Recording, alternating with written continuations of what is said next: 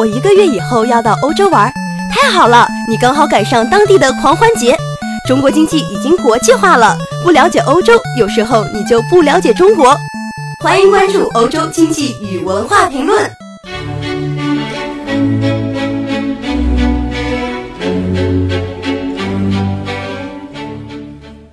当代欧洲三大问题是什么？政治上的俄欧对抗，社会问题难民涌入，经济领域欧元存废。这三个问题不只是欧洲境内的问题，其影响全球。俄罗斯和欧洲的对抗持续，引发格鲁吉亚和乌克兰战争，牵扯到世界格局；难民牵扯到恐怖主义，中东战争，欧元存废，影响全球经济。一九九一年，苏联正式解体，但历史并未终结在市场经济。俄罗斯和西欧的对抗仍持续牵动欧洲局势。普京两千年起掌权超过十年后，俄罗斯国力逐渐恢复，更难容忍东欧前苏联国向欧盟靠拢。欧盟、北约的东扩，东欧国家争先恐后加入欧盟，希望取得资金与市场，解决经济困境，更希望加入北约。防止俄罗斯侵略的野心都让俄罗斯倍感威胁。俄罗斯担心原因包括俄罗斯侨胞问题，俄罗斯族裔在乌克兰、乔治亚境内广泛分布，俄罗斯人恐遭迫害。经济上，俄罗斯和前苏联国家的经济分工难以分割，是根据苏联计划经济而设计。俄罗斯供应天然气，乔治亚提供农产品，乌克兰负责军工业。若切断经济纽带，利益将受损。军事上，一旦波兰、匈牙利加入美国飞弹防御体系，将损及俄罗斯战略利益。二零一四年开始的乌克兰战争，二零零八年乔治亚战争都是因此发生。二零一三年底至二零一四年初，当时的乌克兰总统迫于俄方压力，停止和欧盟签署联系协定，引发政治危机。乌克兰克里米亚民众公投决定加入俄罗斯，两个亲俄罗斯地区成立共和国，宣告独立。欧盟、美国因此对俄施行经济制裁至今。但因叙利亚难民问题，欧盟势必要和俄罗斯和解，建立比美俄更为和谐的对俄关系，以换取俄罗斯持续对叙利亚叛军的空袭、乌克兰分裂问题的改善。因为叙利亚内战，欧洲去年2015年就接受高达150万难民，考验欧洲人道主义福利国家体制。而叙利亚邻国土耳其、黎巴嫩、约旦还有逾四百五十万难民暂居。这场难民危机也是政治危机。欧盟决策由过去的共识决逐渐转为由德法大国主导的多数决，如德国以补助为手段，使中欧国家屈服支持其难民政策，各国纷纷采取边界控制，冲击申根签证体系长期存续。欧盟也开始对其标榜的人道主义做出妥协。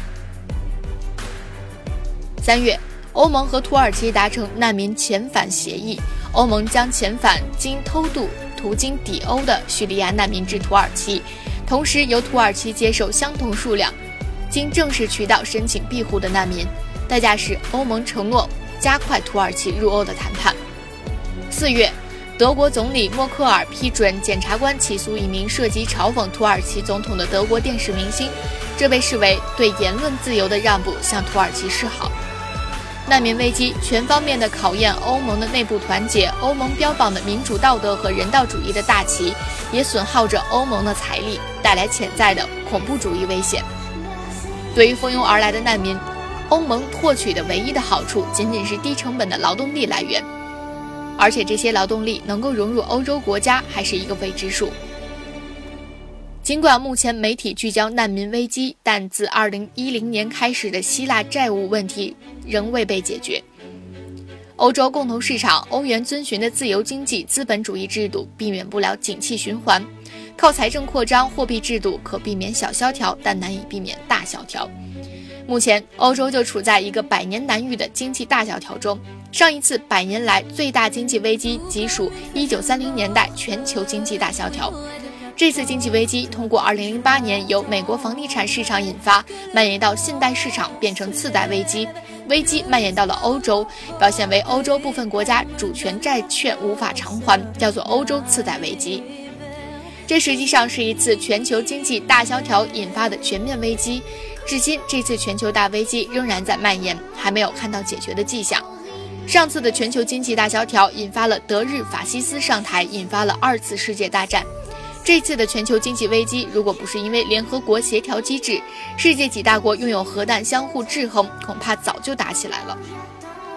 欧元区国家用共用货币，各国经济财务状况相异，却无法实行不同的货币政策。欧洲已日渐出现南北划分，以德法为首的北方成员国和以希腊、葡萄牙为首的南方集团。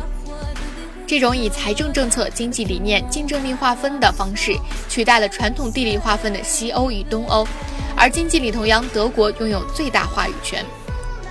欧债不只是经济问题，还冲击欧洲民主。它让各国选民发现自己国家经济政策的关键决定不是由国会主导，而是欧盟。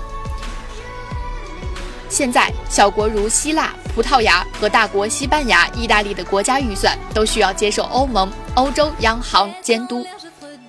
此外，各国极端右翼崛起，英国脱欧及地方分离主义成为难民及经济危机带来的新考验。欧洲离我们很远，但是这三个问题对于我们中国影响却很大。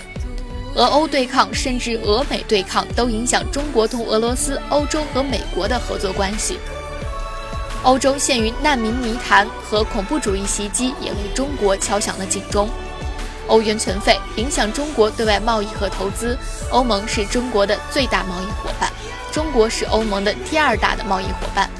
欧元问题深刻影响中国对外经济，也对于中国的人民币国际化给予启示。好了，我们今天的节目呢就先聊到这里，欢迎大家关注我们的微信公众号“欧洲经济与文化”。